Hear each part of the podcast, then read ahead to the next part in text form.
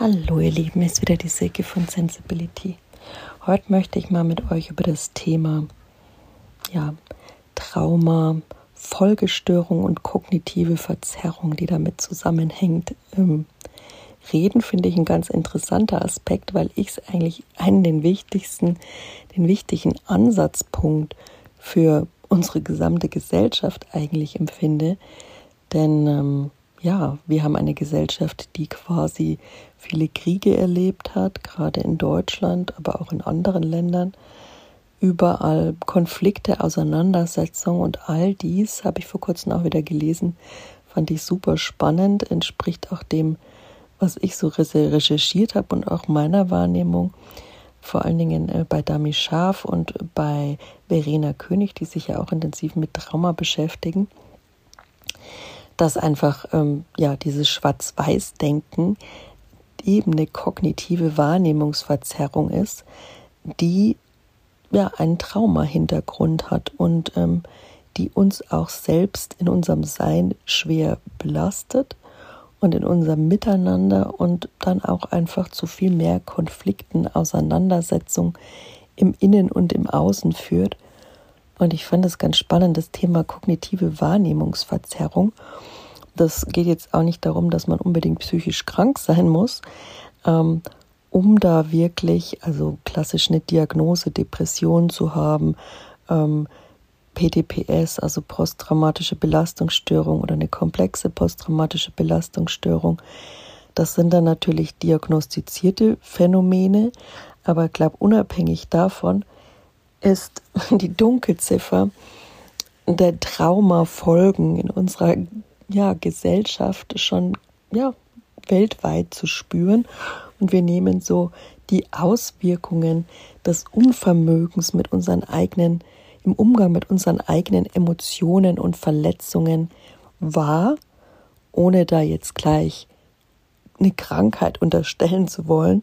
Aber es ist einfach was, wir Menschen, wir haben Emotionen und es wird viel vererbt von diesen Emotionen. Das ist auch schon wissenschaftlich bewiesen.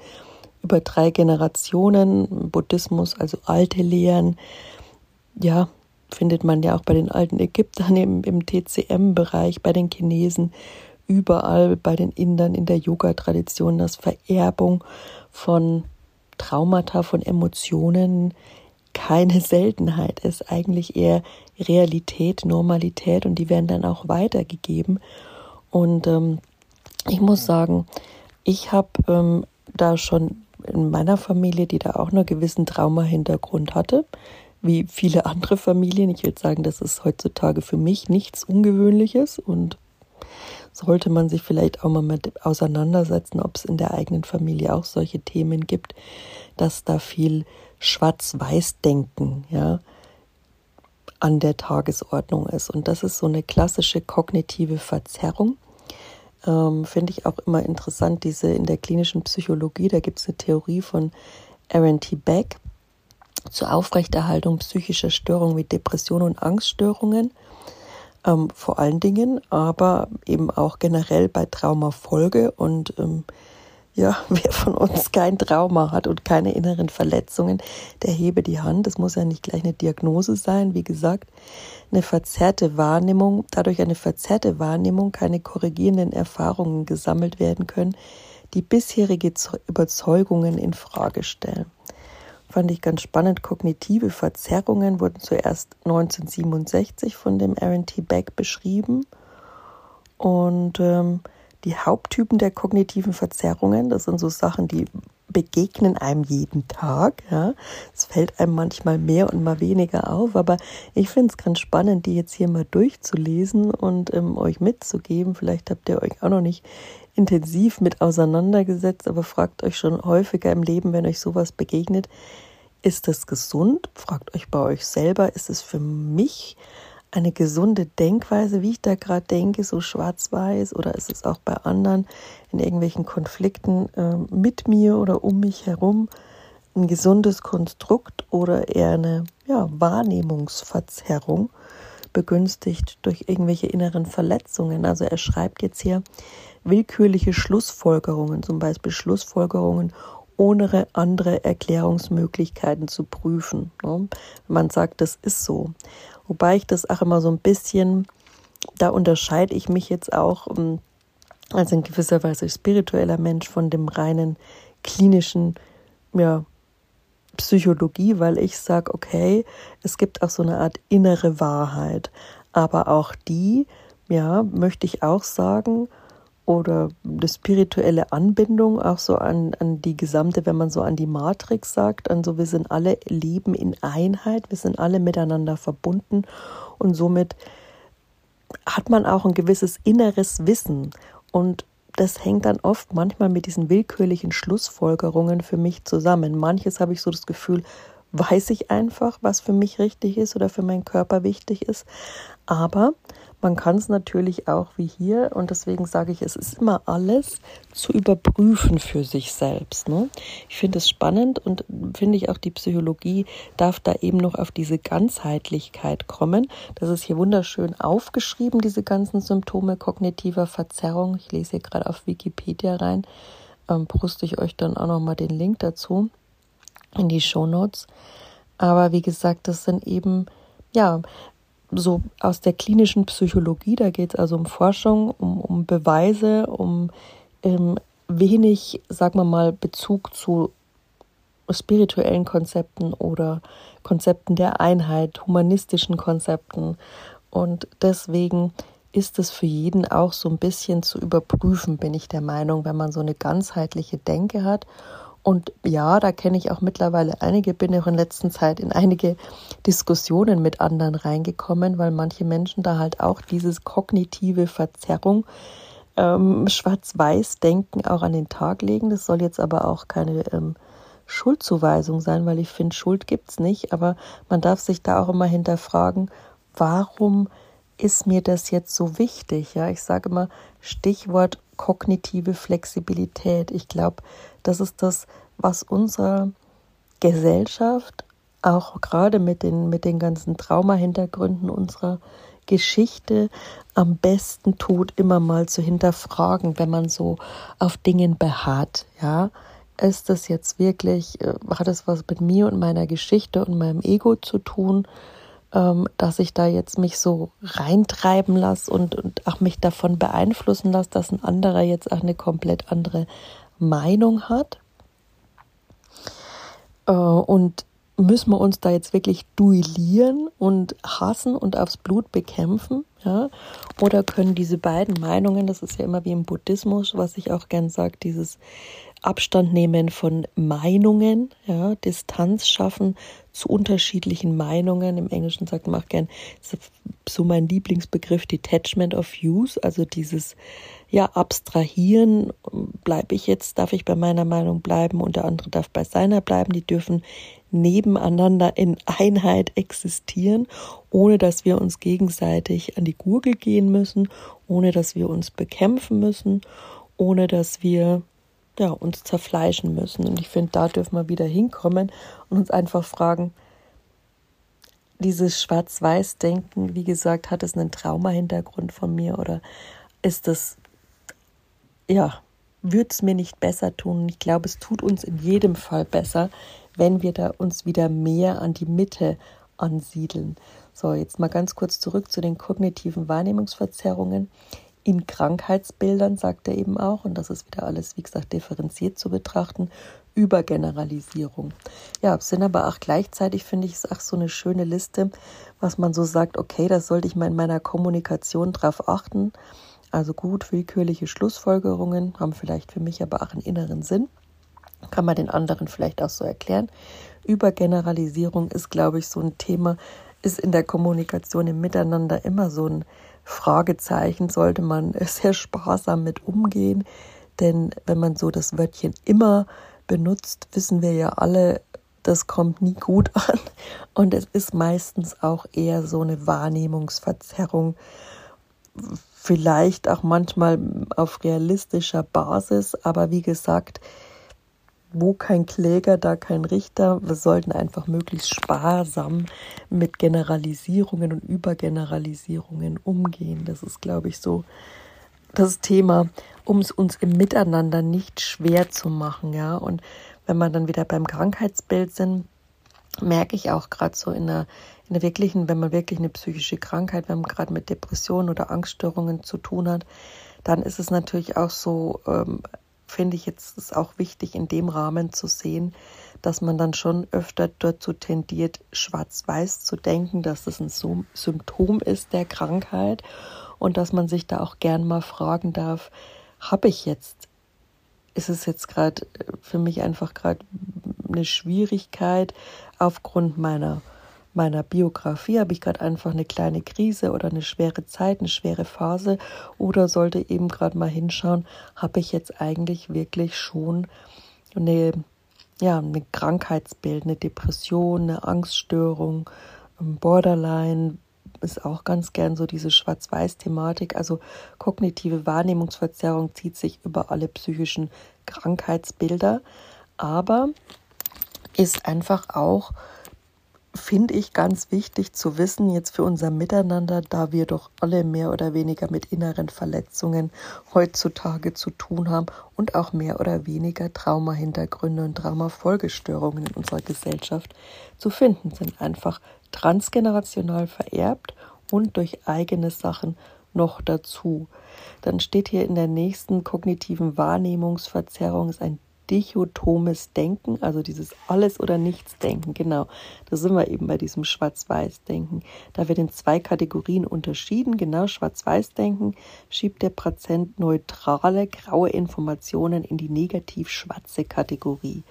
Also ist gerade auch gern ein beliebtes Mittel, glaube ich, muss ich mich auch selber öfter mal wieder am Schopf fassen, ähm, dass man da nicht rein verfällt, wenn einem was sehr wichtig ist und wenn es jetzt zum Beispiel auch gerade um Umweltschutz geht, höre ich das einfach sehr häufig, dass die Menschen auch in alles oder nichts denken. Also entweder ich äh, lebe jetzt, keine Ahnung, in äh, total öko oder ich bin kein Umweltschützer und ich bin dann gegen Umweltschutz und somit äh, der Feind. Gibt es manche, die so argumentieren.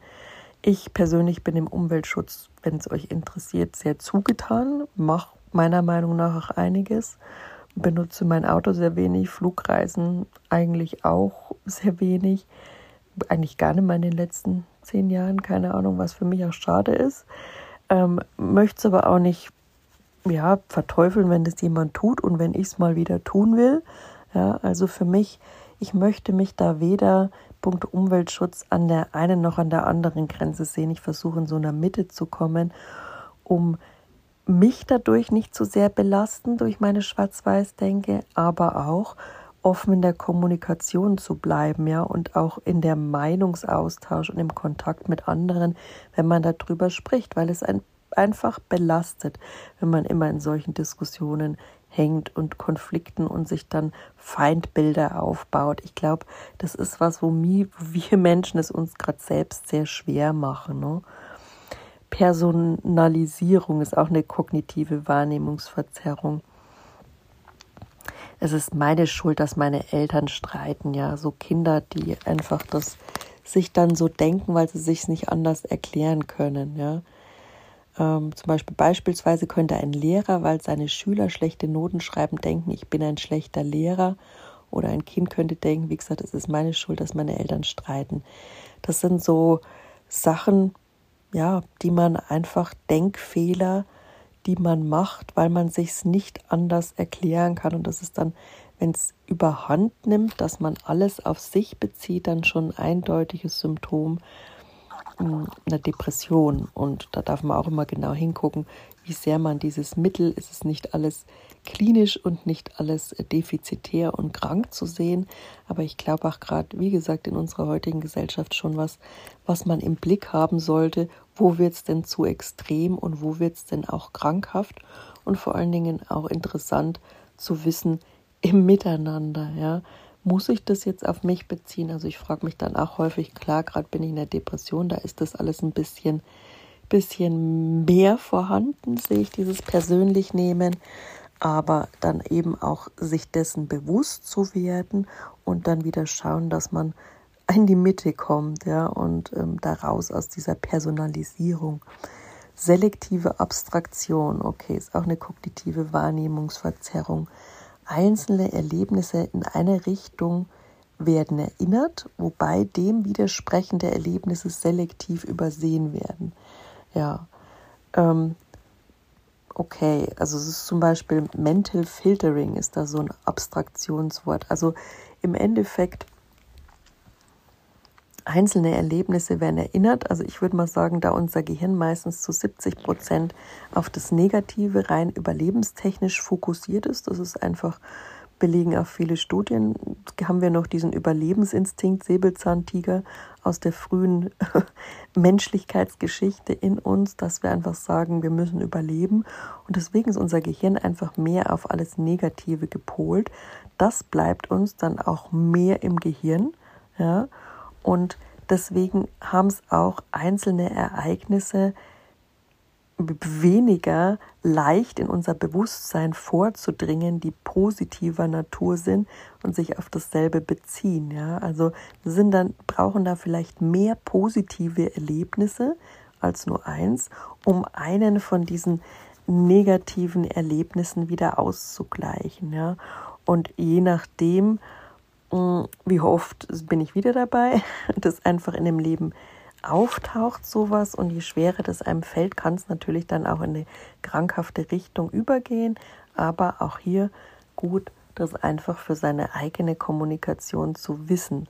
Das Maximieren und das Minimieren, das Übertreiben oder das Untertreiben von Ereignissen ist auch eine kognitive Wahrnehmungsverzerrung. Finde ich auch sehr spannend runterspielen in die eine Richtung und wie gesagt überhöhen, also auch mal so sagt, dieses Dramatisieren in die andere Richtung, wobei man da auch nicht gleich immer drauf schließen kann, wie gesagt, dass irgendwas krankhaft ist, aber wenn es einem einfach auffällt, dass es einen sehr belastet und dass es doch übertrieben zunimmt, dieses ja hoch und runter und alles oder nichts und schwarz-weiß denken, dann darf man da gern mal sich diagnostizieren lassen, gern mal zum Arzt gehen, katastrophisieren, ja. Überbewertung von Konsequenzen ist auch eine Wahrnehmungsverzerrung, die auch heutzutage, glaube ich, häufiger vorkommt, weil es ist einfach auch sehr real, dieses Szenarios. Ja, wenn man den Umweltschutz mal wirklich sich die Umwelt anschaut und gewisse Studien liest, dann kommt man schon auch schnell zu dem Ergebnis, es ist äh, schon fünf nach zwölf oder schon viel später und kann sich da auch gern mal mehr oder weniger reinfallen lassen, was jetzt auch einen realen Aspekt hat. Aber man darf natürlich auch schauen, Selbstfürsorge und ähm, ja, einfach noch ein, eine gute Selbstabgrenzung. Es bringt ja auch nichts, wenn man sich da drin verliert, ne? eine gesunde Mitte da zu finden zu diesen Katastrophenszenarios, so real und so schwer sie auch sein mögen. Aber deswegen ist auch gerade so meine Empfindung, erkranken auch viel mehr Leute eben gerade an psychischen Erkrankungen, weil viele Sachen wirklich real schwer sind. Wir haben jetzt vielleicht nicht mehr diese klassischen Kriege, wobei natürlich die Ukraine, das ist dann wieder ein Extrembeispiel, aber wir haben eine andere Bedrohung heutzutage. Wir haben die Bedrohung dass unsere Umwelt sehr geschädigt ist. Und ja, wir haben auch die Bedrohung miteinander, ja, dieses Gegeneinander, diese Konflikte und die auch wiederum für mich eindeutig mit unverarbeiteten Traumata auf allen Generationsebenen weitergegeben und auch noch ja quasi potenziert werden durch die aktuellen Stressoren der Umwelt und auch der Arbeitswelt, finde ich auch eine krasse Sache. Wir sind einfach sehr leistungsorientiert und es steigert sich und steigert sich und macht die Menschen auch krank und dann darf das einfach auch wieder auf ein normales Niveau sich einpendeln und regulieren. Ähm, sonst werden Menschen einfach immer mehr krank werden. Ne? Aber auch da möchte ich jetzt nicht in die Wahrnehmungsverzerrung des Katastrophisierens kommen. Also lasst uns mal weiter nach der Definition von Beck schauen. Emotionale Beweisführung. Könnte man jetzt auch sagen, das, was ich gerade gemacht habe, ist eine emotionale Beweisführung. Das eigene Gefühl wird als Beweis für die Richtigkeit einer Annahme herangezogen. Beispielsweise könnte jemand denken, ich fühle mich schlecht, also muss ich etwas falsch gemacht haben. Hm sagt er jetzt zum Beispiel als Beispiel eine Person mit Anorexia nervosa denkt, ich fühle mich dick, also bin ich dick. Ne? Also hm, emotionale Beweisführung. Das ist natürlich auch ein sehr generalisierte Wahrnehmungsverzerrung. Da könnte man schnell ähm, subjektiv jedem eine andichten. Deswegen ist es als Kriterium sehr vorsichtig zu betrachten, gehe ich davon aus. Aber ja, es, es ist immer so was, wo man sich auch mal selber hinterfragen darf in der eigenen Kommunikation. Und ich bin aber auch so, dass ich persönlich, aber da überprüft es auch für euch, sage, ähm, für mich gibt es da schon noch immer eine andere Wahrheit als nur die Studienwahrheit und das, was schwarz auf weiß geschrieben steht, weil man kann ja auch sagen, also es gibt da viele Studien, da muss man wirklich im Detail hinschauen, wie sind die gemacht. Ähm, viele widersprechen sich auch ein bisschen und ähm, es gibt einfach zu viel Information, die auch sehr widersprüchlich ist in unserer heutigen Zeit und auch sehr, sehr manipulativ genutzt wird, ja. Und deswegen bin ich auch gern auch mal bei meinen Emotionen und meinem inneren Kompass. Da könnte man jetzt natürlich auch unterstellen, emotionale Beweisführung. Aber ich finde, das geht für mich einen Schritt zu weit und auch das sollten wir nicht gegeneinander benutzen, vor allen Dingen diese Kriterien. Ich sehe sie jetzt, weil ich sie einfach gerade spannend finde, im Punkto Trauma, Trauma in der Gesellschaft, Traumafolgestörung, wie gehen wir miteinander um, wie sollten wir auf uns achten und auch in dem Kontext psychische Erkrankungen. Und auch im Kontext Persönlichkeitsentwicklung, wie können wir uns immer mal wieder hinterfragen, was vielleicht in unserer Kommunikation jetzt mehr in die Mitte gerückt werden sollte, als eben ja immer dieses schwarz-weiße Denken in den Extremen, dass wir uns einfach darüber ein bisschen bewusster werden über unsere Kommunikation. Deswegen möchte ich sie jetzt einfach mit euch durchgehen weiter. Wie gesagt, emotionale Beweisführung ist für mich so ein bisschen, ja, muss man im Auge behalten, aber bitte nicht anderen dazu nutzen, es euch dauernd ähm, aufzuerlegen, dass ihr jetzt zu emotional seid. Es äh, gibt es ja dann auch wieder, dass man das gegeneinander verwendet. Ja, der ist jetzt einfach zu sensibel und zu emotional. Also ähm, das ist wirklich, finde ich, also das ist schon eine Beleidigung. Und da bin ich jetzt auch emotional zugegeben, aber ich habe es einfach sehr häufig erlebt und das ist einfach so eine ja subjektive Diskriminierung. Also jeder hat seine eigene Wahrnehmung nochmal und daran zu rütteln, ist jetzt, finde ich, auch schwierig und sollte man diskriminierungstechnisch auch eher unterlassen. Etikettierung ja, da wenn man allem schnell ein Etikett verpasst, das gehört für mich auch so dieses Schubladendenken, ist im Endeffekt dasselbe.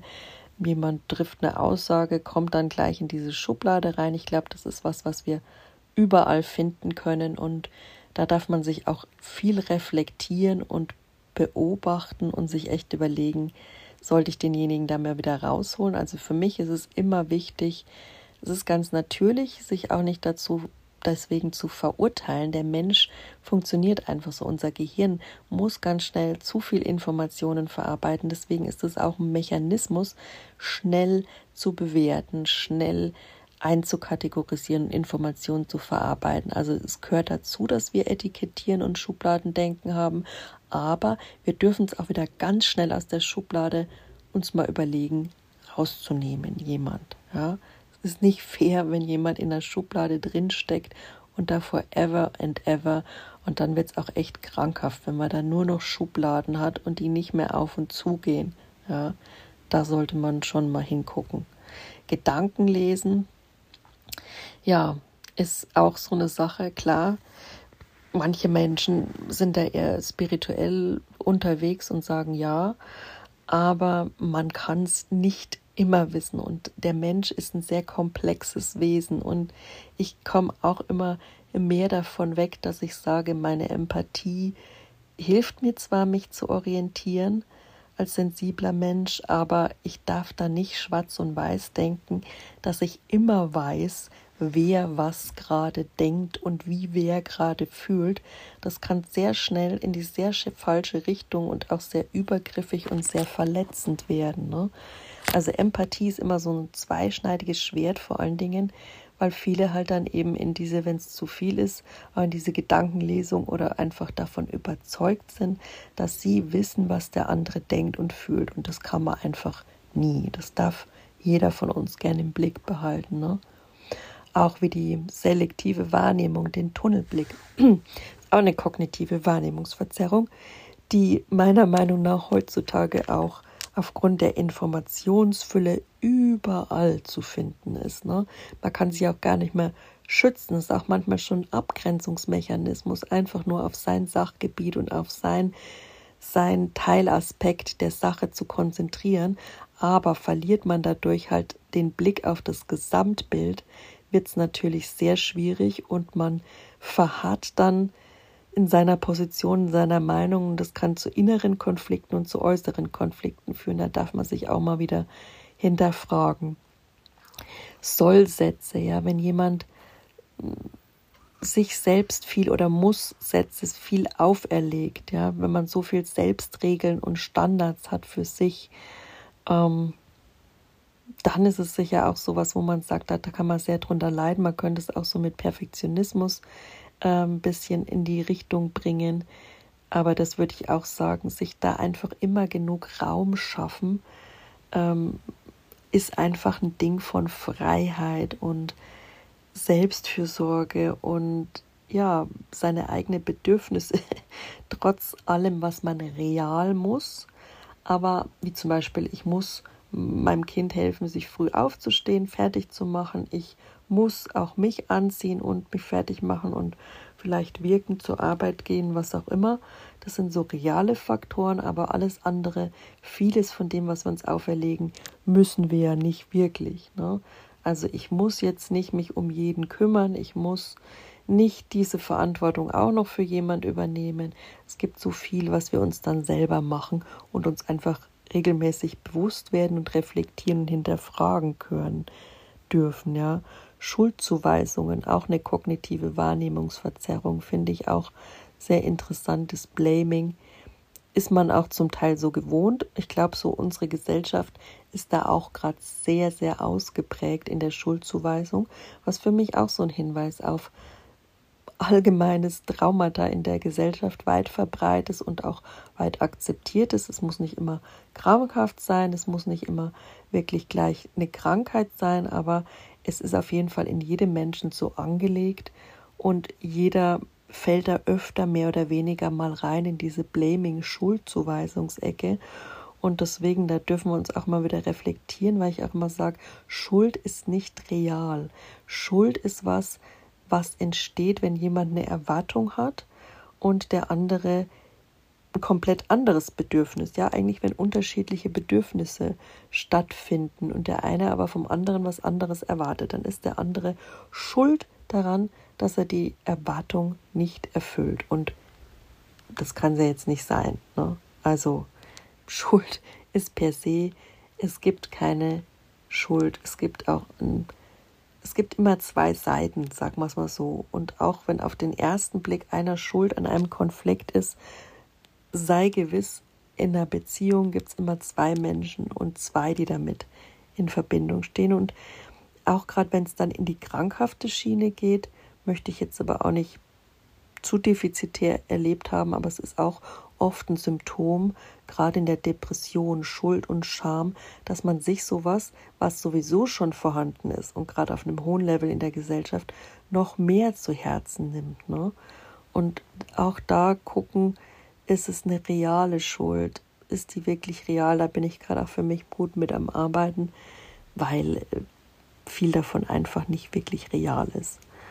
Und ähm, der Glaube, immer im Recht zu sein, ja, das ist, glaube ich, auch was, was uns gesellschaftlich gerade sehr begleitet. Und ähm, da darf man sich auch wieder mit den Gefühlen auseinandersetzen. Also warum fühle ich gerade so? Warum stehe ich gerade so hinter dieser Position? Was bringt mir das für, für mein Innerstes? Oder was will ich damit eigentlich kompensieren? Was will ich unterdrücken? Eine Wut, die ich da auf denjenigen habe oder auf die Sache an sich, um die es gerade geht, ja. Und will ich mich nicht mit dieser Wut auseinandersetzen, deswegen sage ich einfach spannend, ist ja viel bequemer, ich bin im Recht. Oder ich gebe die Schuld dem anderen. Das sind immer so Mechanismen, die gerne greifen, wenn man sich damit nicht beschäftigen kann und will, weil es einem gerade zu viel ist. Ja, ist auch nicht immer böse gemeint. Es ist einem oft mal kognitiv einfach zu viel. Und manchmal ist es einem vielleicht auch ja, manipulativ zu viel, dass man sagt, okay, nö, damit beschäftige ich mich jetzt nicht oder das steht für mich wann anders an, wobei da kann ich eigentlich von dem Manipulativ sprechen. Das ist dann eher ja auch eine Form der Überreizung der nervlichen und der kognitiven. Frontalhirn kann vielleicht nicht mehr denken, also macht man jetzt einfach einen Strich drunter und sagt, nö, ich bin im Recht. Gut. Manchmal ist es ganz okay geht man halt auseinander, sagt, ja, we agree to disagree gibt es auch häufig, muss man auch gar nicht so persönlich nehmen, darf man sich dann auch wieder reflektieren. Ist halt so. Aber ja, wenn es dann wirklich so eskaliert daran, dass jemand glaubt, dass man im Recht ist, dann ist es schon schwierig. Und wenn es auch öfter passiert, wie gesagt, darf man sich auch mal fragen, tut man sich da vielleicht einen Gefallen mit und sollte man sich vielleicht auch mal einen Therapeuten holen? Und das meine ich jetzt wirklich im positivsten aller Sinne, denn viel mehr Menschen sollten Therapie machen, weil all diese kognitiven Kriterien oder Wahrnehmungsverzerrung, die wir jetzt gerade mal von Beck so durchgegangen sind, die sind alle mehr oder weniger normal heutzutage. Ja. Es kommt nur auf die Intensität an, die sie gelebt werden. Und ich sage immer, gesamtgesellschaftlich sind wir öfter mal entweder, äh, es geht jetzt nicht um die politische Gesinnung, wir sind öfter mal an, den, an dem einen Ende oder an dem anderen Ende, sagen wir es mal so. Ne? Es geht einfach um die emotionale und, und die ja, gefühlstechnische Gesinnung, der Umgang mit den Gefühlen. Sind wir an dem einen Extrem oder an dem anderen Extrem? Und wir dürfen einfach wieder mehr alle in die Mitte kommen. Und da liegt für jeden von uns die Heilung, glaube ich. Und das Wohlgefühl und das, ja, bei sich sein, das authentisch sein und nicht so an den Rändern. Und ähm, das wollte ich euch eigentlich damit nur beweisen. Ich hoffe, ich habe euch nicht im Rahmen dieser ganzen Aufzählung der kognitiven Wahrnehmungsverzerrung der klinischen Psychologie nach Beck verloren. Denn es geht nicht immer nur darum, was Krankhaftes aufzuzeigen, sondern auch einfach mal aufzuzeigen, was uns denn belasten könnte. Und dazu finde ich diese Haupttypen der kognitiven Wahrnehmungsverzerrung ganz gut, wenn man die mal kennt und wenn man sich darauf reflektiert im täglichen Leben und dann natürlich auch mal schaut, wenn es einfach einen zu sehr belastet und zu sehr ja reizt und ich glaube, das könnten auch viel mehr Menschen machen, dann eine Therapie eben eingehen und sich mal diagnostizieren zu lassen, ob man da eben schon an dem Krankheitsbild leidet. Und ich glaube, davon würde unsere Gesellschaft auch wieder profitieren, indem wir Menschen hinschauen, indem wir Menschen an sich arbeiten. Dadurch gibt es auch weniger Konflikte meiner Meinung nach, weniger Aggression, weniger Kriege. Also ich hoffe, ihr nehmt es mir nicht übel, dass ich das jetzt bis zu Ende denke. Manch einem ist es zu weit gedacht oder vielleicht auch zu, wie sagt man, zu, ähm, ja, zu sehr über den Daumen gepeilt, zu weit hergeholt, sowas würde ich jetzt sagen. Aber ähm, auch da darf jeder schauen, wo er steht. Ich stehe da in der Mitte. Wenn ihr das so sehen wollt, dann seht es so finde ich auch okay. Ja, ich sage da, jeder darf seine Meinung haben und wir können auch agreeen to disagree. Wir müssen uns dabei nicht die Köpfe einschlagen. Wir sind nicht erklärte Feinde. Wir müssen aber auch keine erklärten Freunde sein. Wir müssen uns auch nicht deswegen in den Arm nehmen, aber wir können uns dann einfach, ja, respektvoll unserer Wege gehen. So sehe ich das. Also, ihr Lieben, ich hoffe, ich konnte euch da auch ein bisschen was mitgeben. Mich hat es auf jeden Fall inspiriert und ähm, auch mal an gewisse Themen hinzuschauen. Mache ich öfter mal und vielleicht kann es euch auch in eurem Alltag helfen. Ich wünsche euch was, macht's gut.